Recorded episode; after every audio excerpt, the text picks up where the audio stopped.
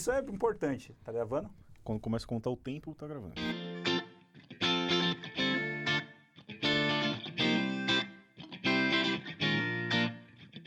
Salve, sismonautas! Eu sou o Bruno.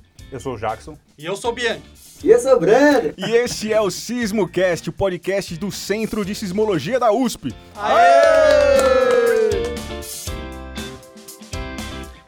Bom, e hoje aqui no nosso SismoCast temos a presença ilustre do professor Lucas Barros do OBSIS. Aê! Tudo certo, professor? Tudo bem? Tá se sentindo em paz aqui, meio em Não, casa? boa, claro, claro. Pronto, perfeito. Depois a gente passa aquele cachê lá que a gente Tudo combinou. bem. e o tema de hoje é Não Tem Tema. Ah, A gente vai falar sobre várias coisas, sobre como a sismologia pode ajudar no monitoramento de explosões nucleares, contar um pouco de como surgiu a sismologia no Brasil e principalmente em, em Brasília, e tudo mais que o professor puder contar aqui nessa, nesse tempo que a gente vai passar juntos. Queria dizer que a gente está no Spotify, no YouTube, a gente está no Deezer, já estamos no iTunes, né, com uma novidade aí dos últimos tempos, também no TuneIn e mais aonde? No nosso site. Tem também no site, né? E, se- e qualquer outro agregador aí de RSS. de- Assinem, assinem nosso feed ou nos siga em uma dessas plataformas aí para acompanhar nossa saga aqui. Queria mandar aí um salve geral pro Bruno Inácio, pra Teca. Valeu, Teca, aí, pelas mensagens de, de apoio também. Ao Brendo, que tá aqui. Finalmente o Oh, Sismonauta se materializou aqui no nosso estúdio. É, assistindo aqui ao vivo e participando com a gente. Sismonautas estão convidados a participar aqui. Se estiver Sei, passando se por São estiver Paulo, passando por manda São um, Paulo, um- um zap aí. É, quase toda semana a gente tem uma, uma gravação aqui, pelo menos, então estamos Coisa abertos. rápida, né, Exato. É, sempre, sempre. Sem mais delongas, vamos então pro quadro de notícias, Jackson. Partiu. Bom, desde o nosso último episódio aqui do podcast, a gente cobriu do dia 10 ao 18 de julho e agora a gente parte do dia 20 de julho. A gente teve um sismo em Caracaraí. Pô, acaba com Onde? minha língua. Onde? É, não, acaba comigo, né? Eu já tenho uma língua presa. Daí os caras me colocam um sismo em Caracaraí é pra acabar com.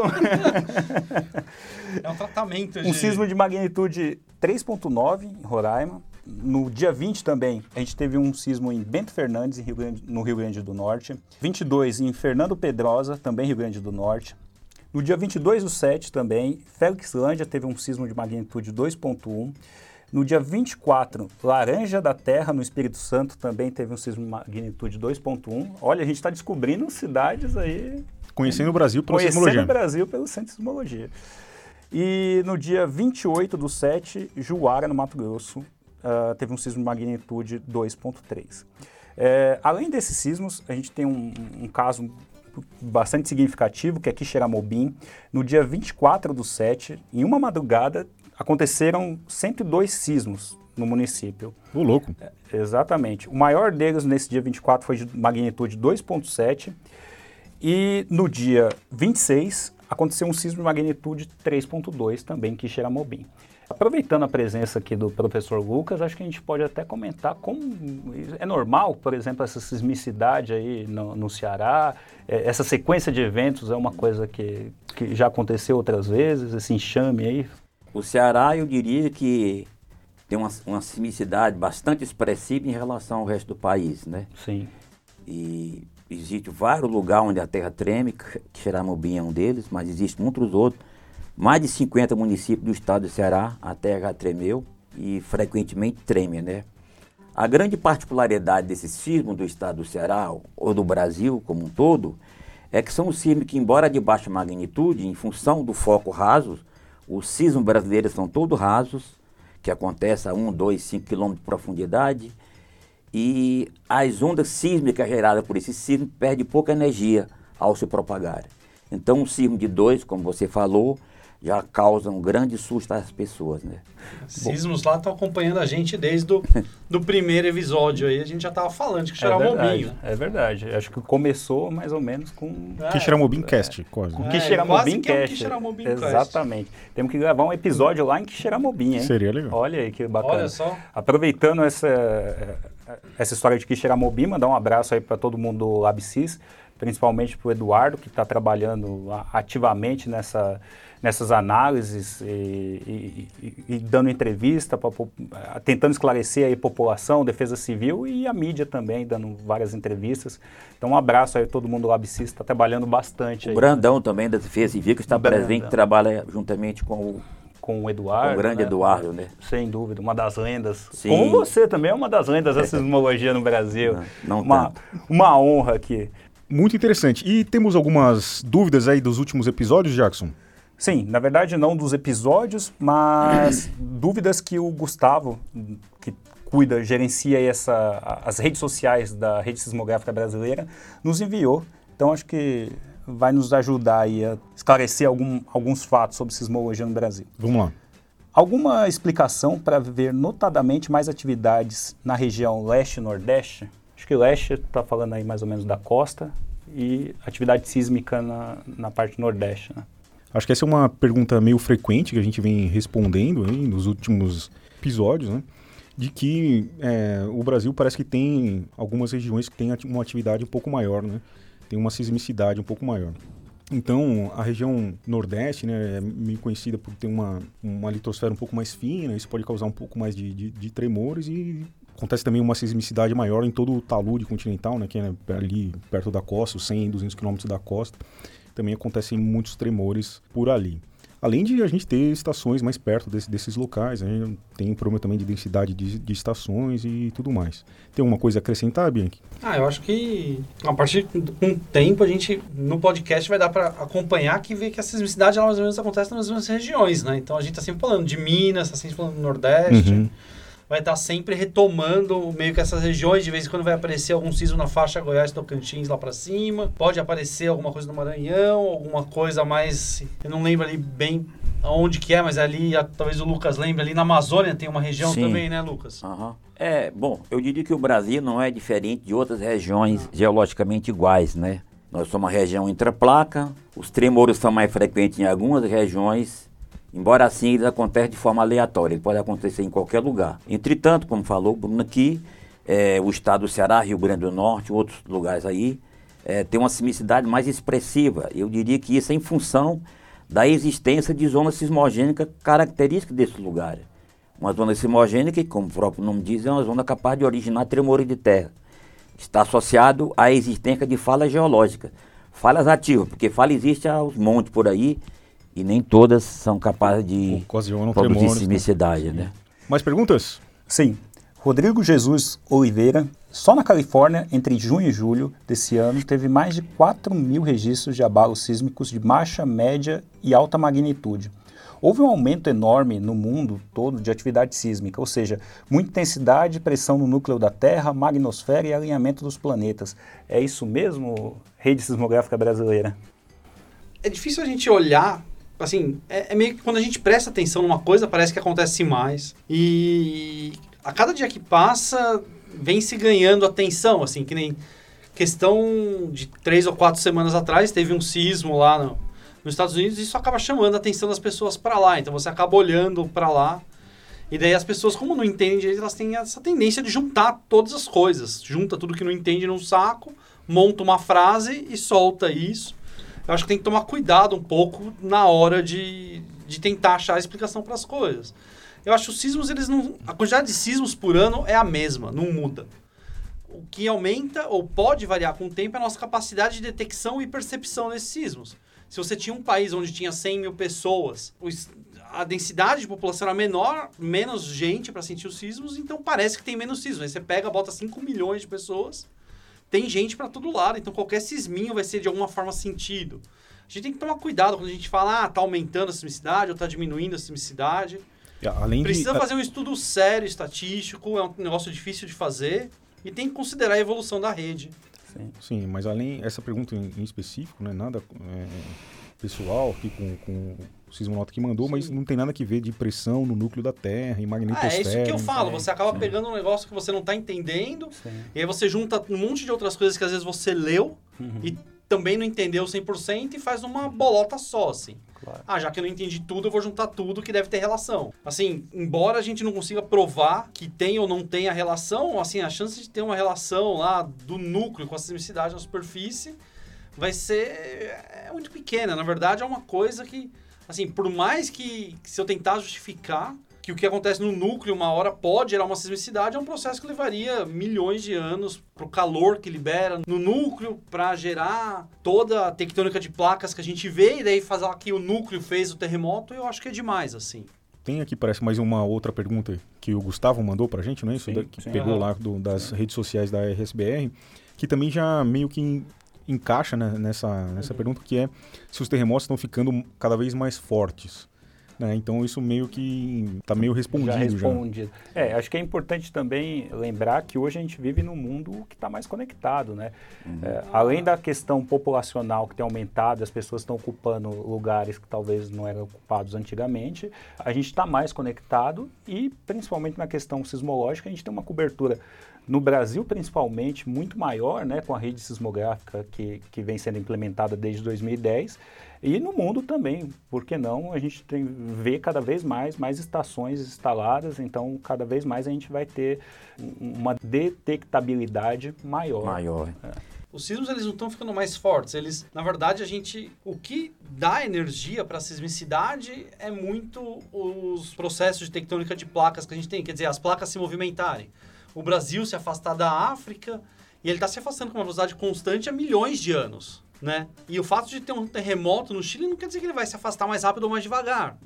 Né? Quer dizer, o sismo é lógico, ele liberou uma parte da energia que pode ter sido acumulada por essas tensões, mas o processo que está realmente tensionando o planeta e gerando os É esforços, contínuo. né? ele é contínuo e ele é muito maior do que um terremoto ou todos os terremotos que acontecem no final das contas. Então, quer dizer, o processo que está acumulando as tensões é um negócio contínuo que está acontecendo e um sismo em geral ele tipo ele não está mudando a velocidade que as placas estão se movimentando de alguma forma.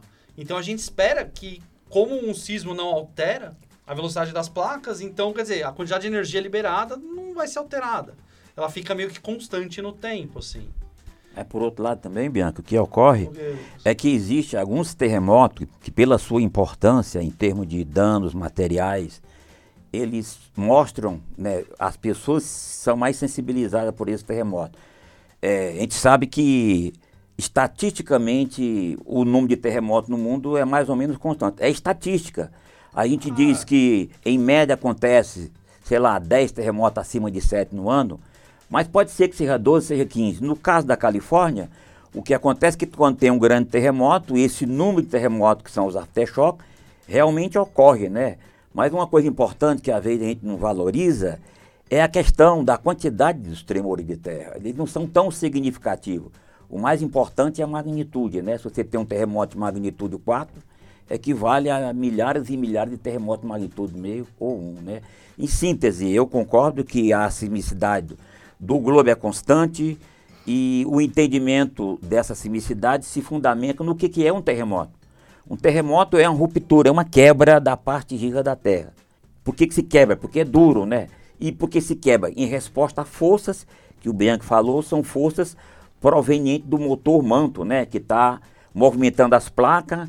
Ah, Na medida que o Brasil, a América do Sul, é empurrar na direção oeste, essa força se transmite para o interior das placas e pode romper eventualmente em algum lugar uma região de fraqueza que é uma falha geológica, né?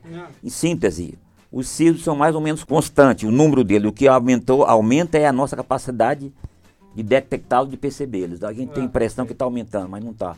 E acho que, para finalizar as dúvidas aqui, por que os eventos brasileiros não aparecem nos aplicativos de terremoto pelo mundo? Ó, isso aí é uma pergunta boa para a gente propor até explicar melhor a importância da própria rede sismográfica brasileira.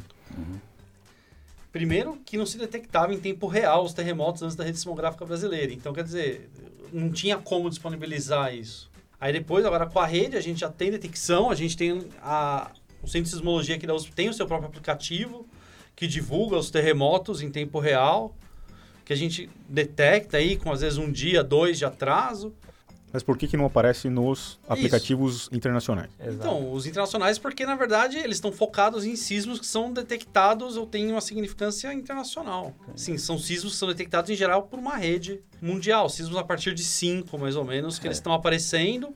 Ou sismos que estão em regiões onde tem uma grande ameaça, que nem Chile Japão, que daí todos os países estão interessados em fazer um monitoramento contínuo daquilo. Eu vou só acrescentar que ah, os sismos que acontecem no Brasil têm magnitude menor, então eles vão ser registrados pelas estações que são mais próximas. Então a rede mundial é, não vai ser capaz de registrar esses tremores no Brasil porque não tem energia suficiente para ser captado por essas estações. Então por isso que não vai aparecer também é, nesses aplicativos internacionais. Então daí a importância da gente ter nossas próprias estações e cuidar aqui da, da nossa casa, vamos Sim. dizer assim. Então fica aí a dica, usem nosso aplicativo Sismo USP, em vez de usar esses aplicativos. Dá uma verdade, nota boa pode... lá. No... Exato, dá uma nota boa lá na, nas lojas de aplicativos, mas nada impede que você use mais de um aplicativo. Se quiser saber do Brasil, use o Sismo USP. Se quiser saber do mundo, ah. use esses outros aplicativos aí.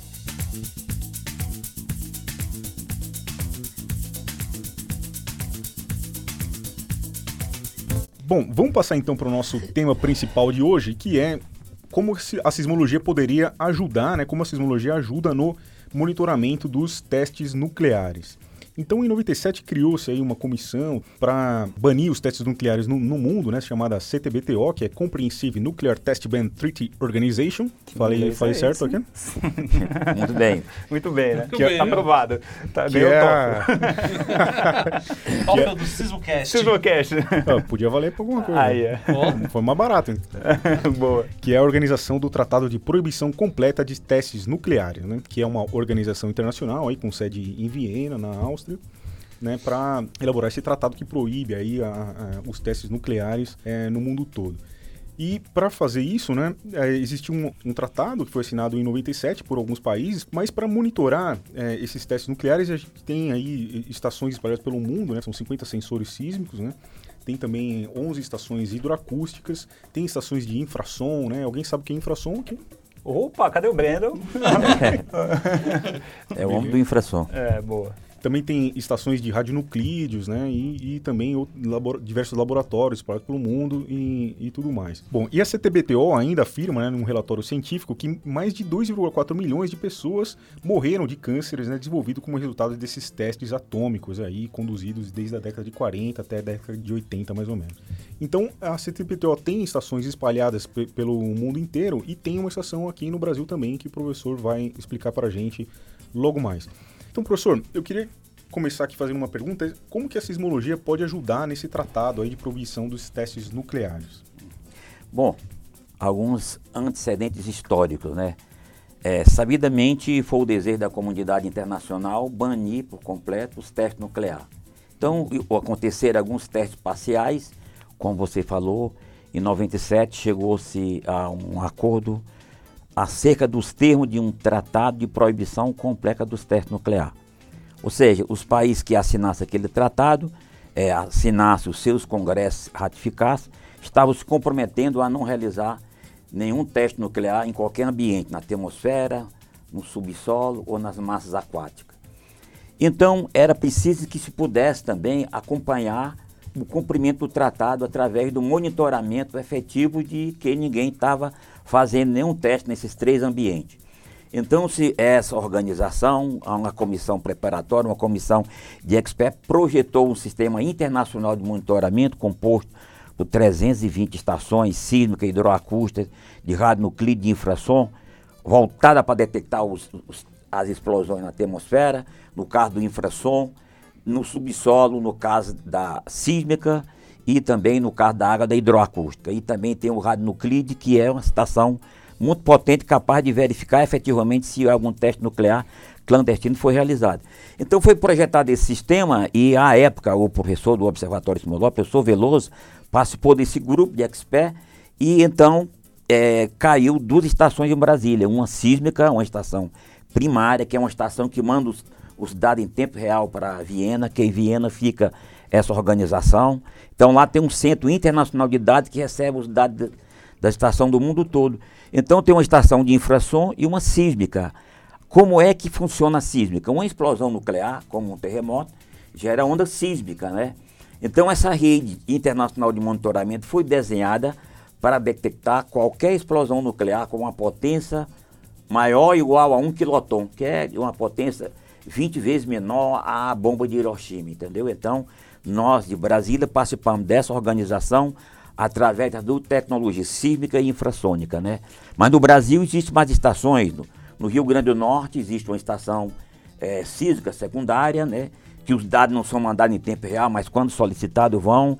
Existe outra estação dessa em Pitinga. Existe uma estação de rádio no Clídio, aqui no Rio de Janeiro, e um laboratório também. Então essa é a participação brasileira nesse sistema de internacional de monitoramento. E, e, como é que foi esse convite aí para o pessoal de Brasília na época participar desse grupo? Como é que chegou isso aqui ah, no Brasil? Tá. A rede foi desenhada com o objetivo de detectar qualquer explosão nuclear com a potência de um quiloton. Então, nós, sismólogos, sabemos que quando você quer detectar um tremor de terra, você sabe onde colocar as estações, não é isso? Está interessado em pegar um tremor de terra no dada região, então você sabe onde colocar as estações. Então, caiu que, como Brasília já tinha essa estação, essa estação já existia em parceria com o governo americano, né? Que ano é, que foi, Lucas? Que então, instalaram essa, o governo americano?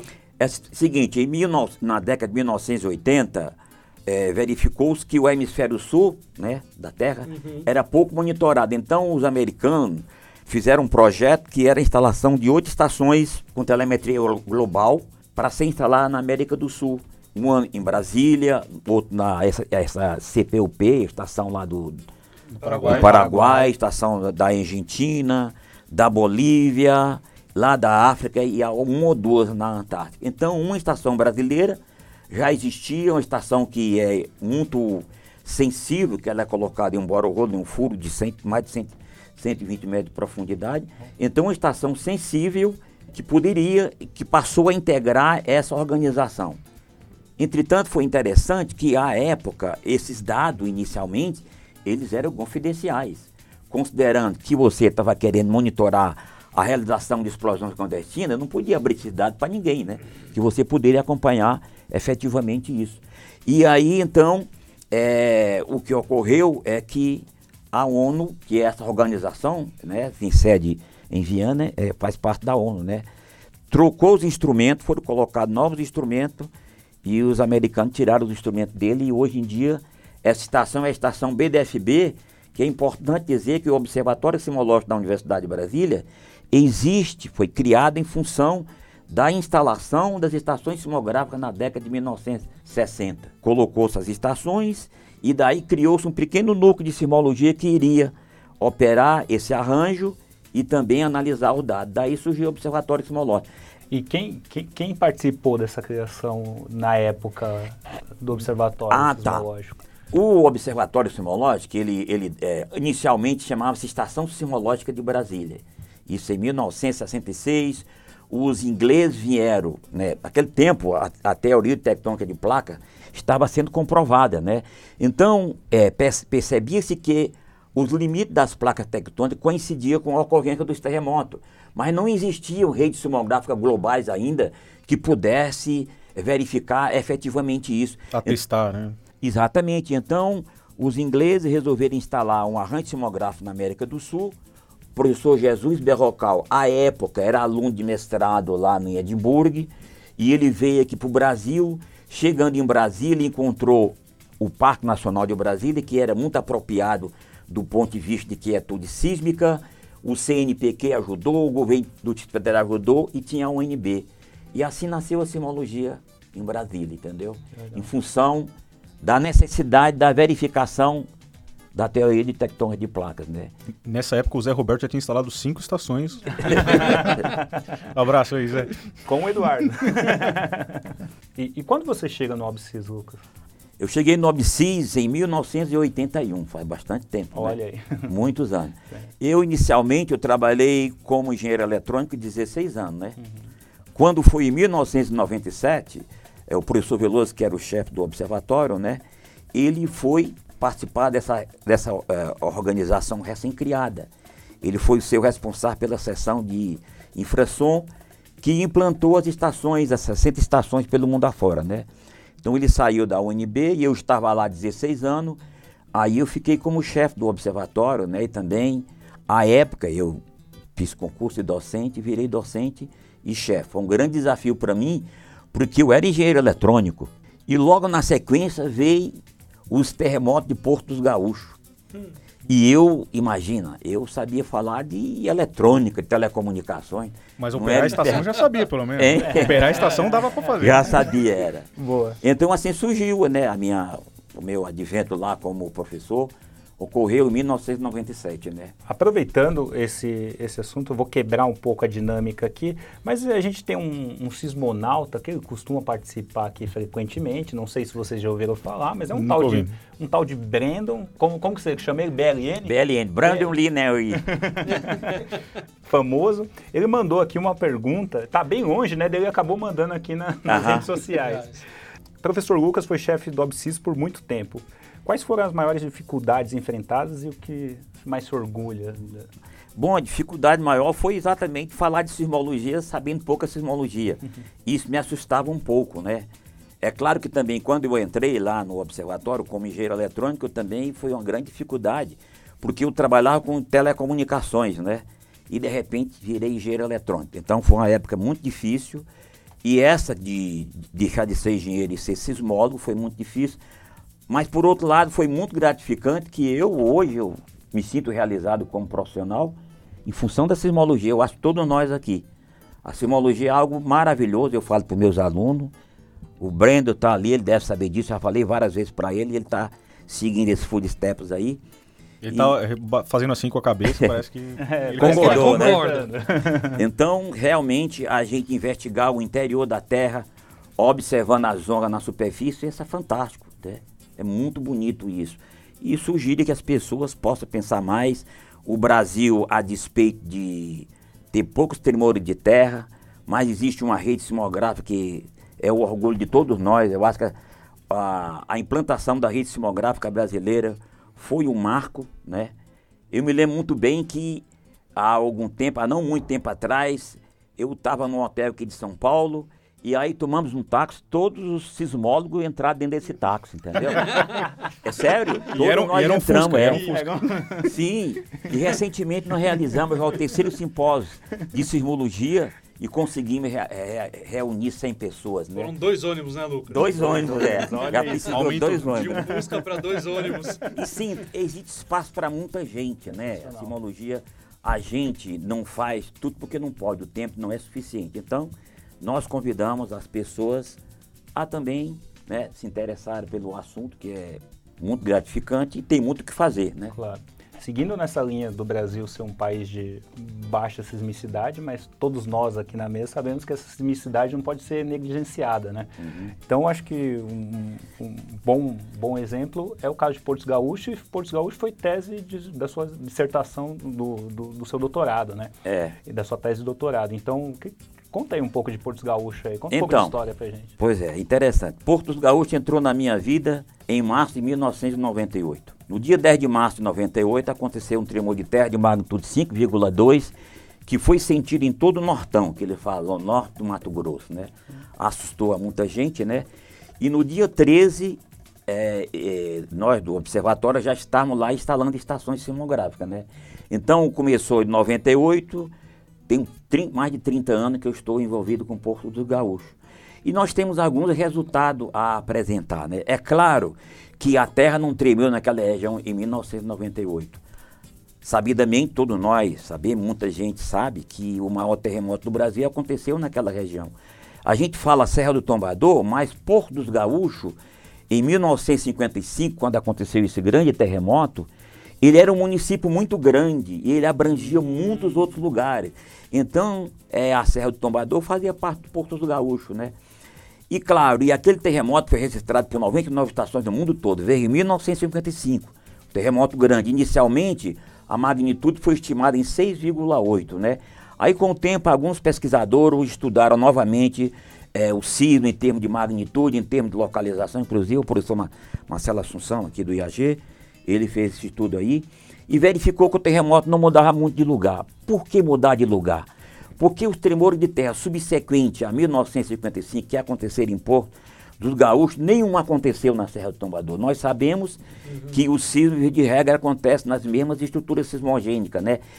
E Serra do Tombador teve o sismo de 55 e nunca mais teve nada. Nenhum outro sismo teve lá. Em Porto dos Gaúchos, desde 1959, quando chegaram os primeiros colonos na região, que vieram de Santa Rosa, Rio Grande do Sul, lá e criou-se uma colonizadora é, Arinos. E aí, nos primeiros anos de moradia dele lá, senti tremor de terra. E daí, com a implantação das redes simográficas da Amazônia para monitorar a atividade de, de sino desencadeado pelo reservatório, na, no reservatório da Eletronorte, começou a detectar sismo. Ou seja, Porto Gaúcho tremeu a partir de 1959, 81, 82, 83 e quando foi em 98 teve esse sismo aí, que foi quando nós, pela primeira vez, colocamos estações simográficas lá. Fomos lá, instalamos uma rede de estações, localizamos o sismo, né? Foi até interessante que essa viagem a gente fez e o governo de Mato Grosso disponibilizou uma aeronave para levar a gente para Porto Gaúcho. Só que parece que Porto Gaúcho, o prefeito de lá não era amigo do governador. Aí mandaram a gente para Juara. Quando a gente deu conta, estava chegando a 80 quilômetros do epicentro, entendeu? E não tinha jeito de voltar, porque o avião estava lá, né? Sim, nós começamos instalando a estação em Juara, né? Lá uma estação funcionou durante muito tempo, mas o limiar de detecção ela pegava só cima acima de um e meio. Depois colocamos em Porto Gaúcho definimos a falha, a falha que acontece na conjunção do rio Batelão com o rio Bocaiúva, né? quando ele se cruza assim, ali existe uma falha com 5 quilômetros de extensão, que é responsável por esse sismo. E a partir de então, é, em 2005, quando fez 50 anos o aniversário do terremoto, os sismólogos brasileiros se reuniram em Brasília, fizeram um workshop e inauguramos a estação sismográfica de Porto dos Gaúchos. Lá tem uma estação permanente que continuamente vem registrando sismicidade. Recentemente, em 2015, o que, que nós verificamos? Que os sismos migraram, saíram da mesma falha do Batelão e andaram mais 15 quilômetros. Porque veja, a sismicidade de Porto do Gaúcho está mais distante do Porto do Gaúcho do que de Itabaporão. Itabaporão é uma cidade, tudo cidade recente, né? A cidade mais antiga que existe no norte do Mato Grosso é Porto dos Gaúchos. Itabaporão tem poucos anos. Aí então os sismos estão se aproximando na direção de Tabaporã. Então nós também já identificamos uma nova falha ativa, com não muita certeza porque tem apenas essa estação lá, mas certo. nós estamos agora recebendo estações do pool de, de estações do Observatório Nacional, né? E vamos colocar mais seis estações para estudar melhor isso aí. Síntese, no norte do Mato Grosso tem os tremores de terra lá de Serra do Tombador, tem Porto dos Gaúchos e agora está se aproximando de Tabaporã. Agora, a pergunta que fica é o seguinte: esse sismo foi na Serra do Tombador ou foi em Porto dos Gaúchos? O que, que você acharia, Bianca? Ou seja, em 1955, você cometeria um erro de localização da ordem de 100 km? Isso era possível? É, eu acho que. hoje em dia a gente está falando de erro aí de vai, 15 km. 15 km no máximo, tá mas é hoje, 10 né? vezes mais. É. Para 1955. O pessoal já era bem esperto naquela época, eu diria que. É. 100 km é um pouco muito. É muito, é. Mas não existe, é, o que nós verificamos é que os tremores de terra que acontecem lá em Portos Gaúchos, nós uhum. sabemos exatamente onde é, porque a atividade de réplica foi mapeada, né? Nós determinando fisicamente o tamanho da falha, todas as estações empurra o epicentro na direção da Serra do Tombador. Existe um trend. Ou seja, será que esse sismo, em função dos modelos de velocidade da época, não foi empurrado para lá? Provavelmente ele não foi lá onde foi determinada a localização, está próximo de, Porto. de Portos Gaúchos. Por outro lado, também existe, nós sempre admitimos que os terremotos acontecem hoje, onde aconteceram ontem, e vai acontecer amanhã, onde estão acontecendo hoje. Você deve saber que existe um pensamento novo, os sismólogos aí estão levantando uma outra hipótese acerca dos terremotos intraplaca. Que os terremotos são episódicos, né? E migram de lugar. Ou seja, pode ser que o terremoto da Serra do Tombador aconteceu, fechou-se um ciclo de, de sismicidade e ele desencadeou o sismo de Porto dos Gaúchos, e esse sismo de Porto dos Gaúchos está desencadeando a nova sismicidade a 15 quilômetros dessa falha. Bom, isso são hipóteses, né? Afinal de contas, nós não detemos a verdade sobre essas questões que acontecem debaixo da terra, né? Mas, não sei. O que eu sei é que Porto dos Gaúchos é um lugar que merece muita atenção, em função exatamente do que você falou. A despeito do Brasil tremer pouco, né? mas não é desprezível o risco e é bom que se saiba que em 1955 não existia ninguém vivendo num raio de 200 quilômetros. Esse sismo foi sentido em Mato Grosso, a quase 400 quilômetros de distância, Mato Grosso não, Cuiabá, com uma intensidade 4, 5. Acordou muita gente. Imagina e hoje, se fosse um 6. Pois é, agora imagina hoje como é que está a região. A gente fez um levantamento num raio de 150 quilômetros, mora mais de 70 mil pessoas, talvez ou mais. Essas, essas cidades do nortão do Mato Grosso, elas desenvolveram É. muito. O pessoal diz que Sin- Sinop, se eu não me engano, é uma Sinop, é. mais Sinop está no- no raio de cento e poucos quilômetros de distância. entendeu? Exato, então. Se, se tem- acontece uma magnitude 6 hoje por aí, Exatamente. Muita gente vai sentir, certamente vai Não esqueçam É. do sentiu aí, né? Exato. É. Aconteceu o sismo, deixe o seu relato. Isso aí. A gente não está querendo assustar ninguém, Claro. né? A gente Lógico, sabe que os claro. terremotos são imprevisíveis e se fosse previsível seria inevitável, né? O que a gente faz, na realidade, é se preparar. E, aliás, é a razão de estarmos aqui no IAG buscando informação. Estamos participando de um treinamento aí acerca de risco sísmico e de engenharia sísmica, né? Então, a gente tem que aprender, se preparar, né? Sim, Para o que pode chegar aí sim, sem dúvida. há algum tempo. A, a gente fez anúncios aqui desse curso. Como é que tá o curso? Só para o pessoal. O pessoal na- Ah, nas redes tá. sociais sempre pergunta. Muito bom, né? É, o risco sísmico no Brasil é um estudo muito recente, né? Até porque a gente não tinha um banco de dados com informações suficientes que pudesse suportar esse tipo de investigação, né? Então, nos últimos 10 anos, a gente tem melhorado com a implantação da rede, tem melhorado o nosso banco de dados e já estamos fazendo esse mapa de risco sísmico, né? E agora estamos estudando e, e foi muito procurado o curso, né? Acho que as pessoas estão acreditando que sismo pode existir, que existe, né? As pessoas estão vendo que existe, né? até pessoas de outra área que, nem- que não da sismologia estão aí, Sim, sala tá tem muita lotada. gente aí. Estamos aí, é, tem um, um engenheiro italiano que tem muita experiência na área de construção antissísmica, né?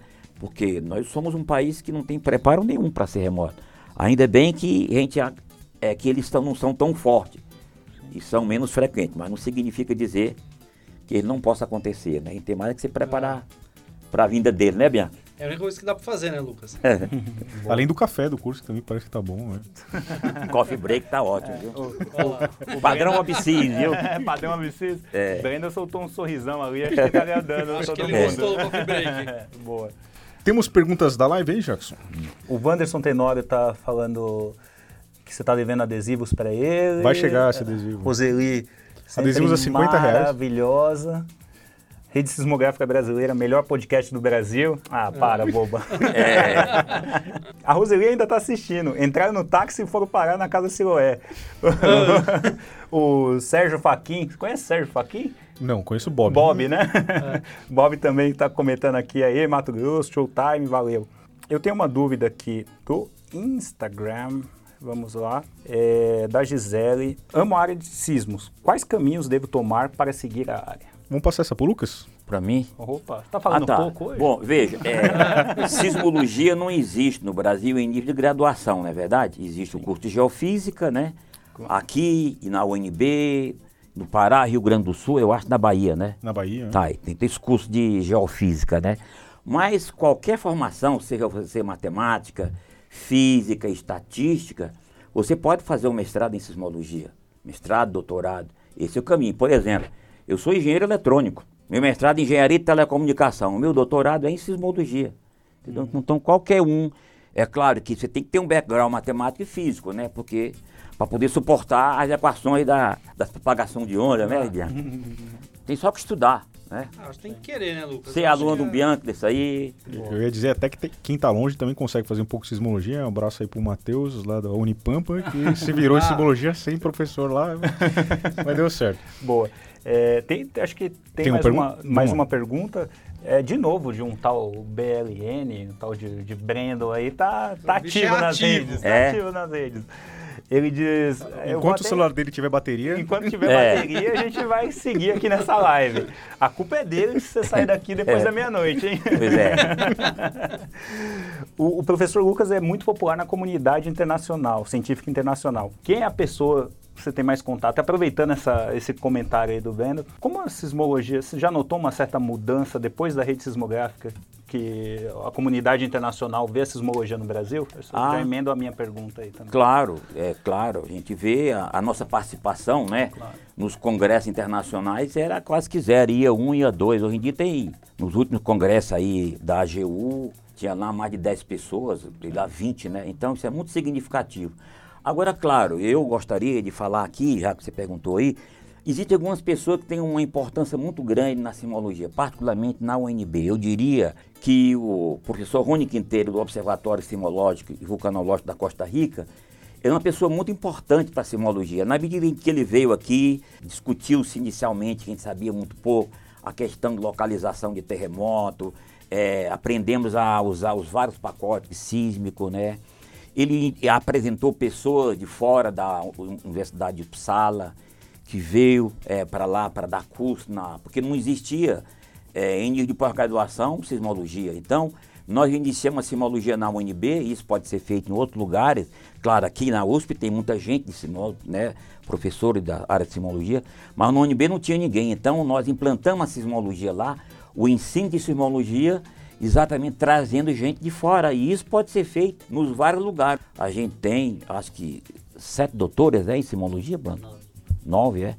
E, parece que aconteceu uma coisa meio semelhante com essa história de vir alguém de fora e implantar, tal, ajudar na implantação da, da sismologia no Brasil, com você e eh, o Brandão lá no, no, no, Ceará. Como é que é essa história, professor? Ah, tá, é verdade. Ah, o Ceará, a primeira estação, uma das primeiras estações sismográficas do Nordeste foi instalada no Ceará. É bom que a gente fale disso. É, as indústrias nucleares brasileiras, né, quando estava explorando a mina de, de urânio de Itataia, ela instalou uma estação sismográfica em parceria com a UNB e a Defesa Civil do Estado do Ceará. Isso em 1980, 81, 82. E essa estação, uma estação muito boa que foi desativada, registrou muito sismo e ela contribuiu com o conhecimento da sismicidade do, do Nordeste, né? E então, o Brandão, que vive lá no Ceará, Defesa Civil, eu sempre digo que ele é o baluarte da sismologia no estado do Ceará. Ele há algum tempo vem tentando, juntamente comigo, eu acho, de transferir a sismologia, né, que nós montamos um laboratório lá, inclusive o próprio governador do estado valorizou a sismologia ao ponto de participar da inauguração dessa estação. Mas aí o lugar ideal para essa estação é dentro de uma universidade. A UFC, que é uma universidade de porte importante, lá o Centro de Ciência, que tem o curso de estatística, matemática, física, geologia, geofísica, entendeu? Então nós estamos já em parceria com o pessoal da UFC, particularmente o professor Afonso Almeida, né? Já estivemos lá, o, o, o está funcionando aí, o, o Brando esteve lá comigo, a gente deu um curso de sismologia e estamos nos próximos cinco dias de férias indo lá visitar novamente o pessoal da UFC, ver se realmente a gente deslancha isso. E também aproveito a oportunidade para dizer para vocês que são aqui da USP, que também pode cooperar, pode ajudar, entendeu? As pessoas precisam de ajuda. A gente começa, né? Então nós que temos mais experiência, vamos lá. Já teve gente da UFC participando do terceiro simpósio. Já aconteceram três trabalhos já, foram apresentados com pessoas lá do Ceará. E espero que o próximo a gente possa ter mais gente fazendo sismologia. Sim. É, quem sabe fica aí até o convite para o curso de verão que a gente uhum. faz aqui todo ano. Daqui a pouco já deve abrir inscrições também. Sim, Isso. sim. A gente vai tentar é. anunciar aqui no, no, no, podcast, mas acho que a gente está à disposição aí para tentar ajudar nessa implementação aí do laboratório. Já falei com, com o Breno que vai, vai tocar o SciScomp lá, que a gente está aberto aí se precisar de alguma ajuda técnica. Então, quanto mais gente fazendo sismologia no Brasil, acho que é melhor para é, todo mundo, né? Claro, por exemplo, o pessoal, nossos colegas da UFRN, né? é, hoje estão cobrindo o estado do Ceará. Então é uma forma de dividir esse trabalho. Como eu falo, dado existe para todo mundo, dado. E mais ainda, é, essa questão vem lá, por que, que tem terremoto mais lá do que em outro lugar? Essas questões estão em aberta, entendeu? A gente precisa entender isso, entender a distribuição dos esforços, que é a raiz, a explicação do sismo são as forças. De onde vêm essas forças? Como é que elas estão colocadas na superfície da Terra? Então, isso a gente precisa de determinar. E é fazendo sismologia que a gente descobre essas coisas todas, né? E aí tem espaço para muita gente.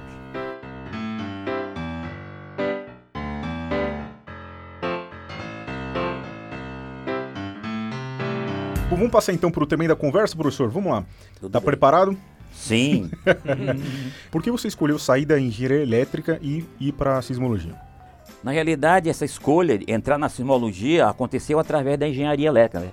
fazendo engenharia elétrica, mexendo com os instrumentos sismológicos, sismográficos, eu passei a aprender sismologia. E aí eu entrei na sismologia, foi assim. E você sonhava em ser professor? Eu sempre sonhei, eu acho que a gente, nós, professores, temos assim um, um papel muito importante a cumprir no que diz respeito à formação das pessoas e à sua conscientização. Eu sou muito feliz sendo professor e penso que sou um bom professor.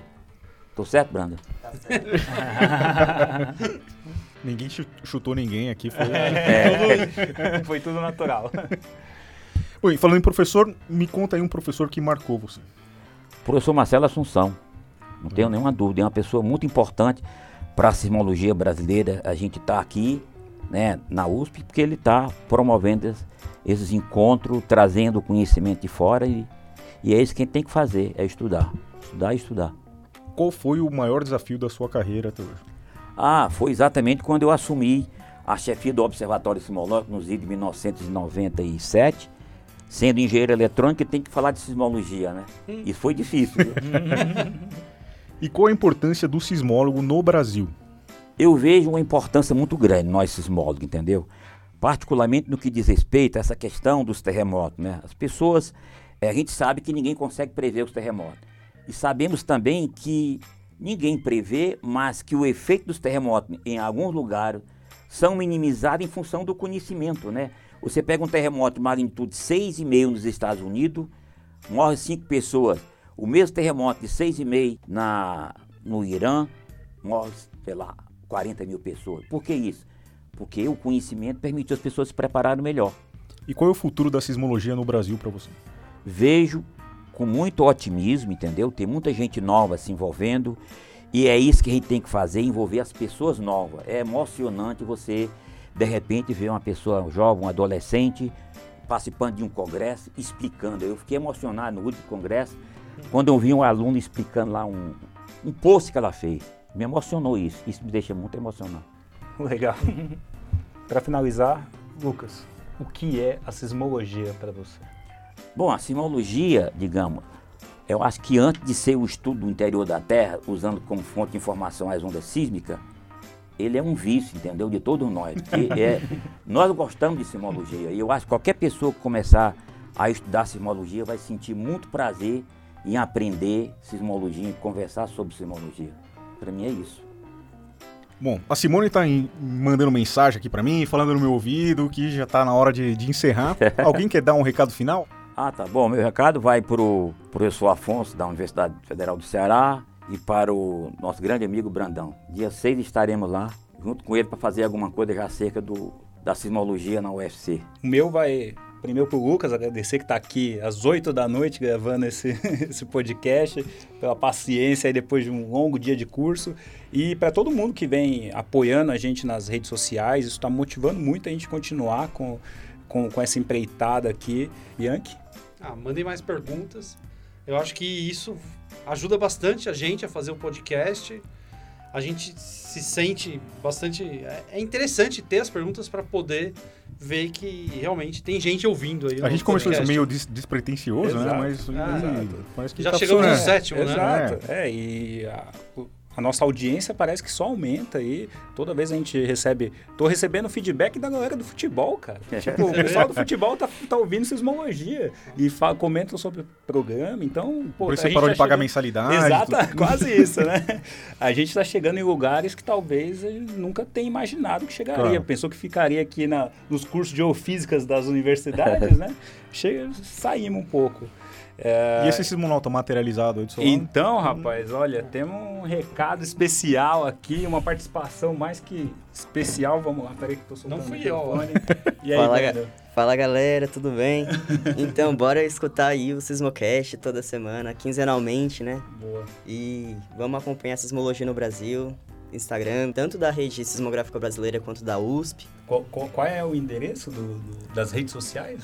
É, da sismologia da USP é Sismo USP. Boa. E da rede sismográfica brasileira é Sismologia BR. Caramba, o cara do... sabe mesmo. É, e o OBSIS, o OBSIS? Do OBSIS não tem, tem o do LabSIS. LabSIS. Da UFRN, que é tá. LabSIS. esse é o Instagram. esse é o Instagram. Mas tem Facebook o OBSIS, certo? Tem, tem Facebook do OBSIS. Boa. Acho que é o Observatório Sismológico. Boa, boa. E, e é isso aí, E galera. o passa o seu, aproveita Passa aí, já seu, tá aí. Sigam aí. Tinder, o que você Brandon- quiser. Brandoli, é brando.png Instagram. É isso aí. Valeu, gente. Então é isso, acabou o programa.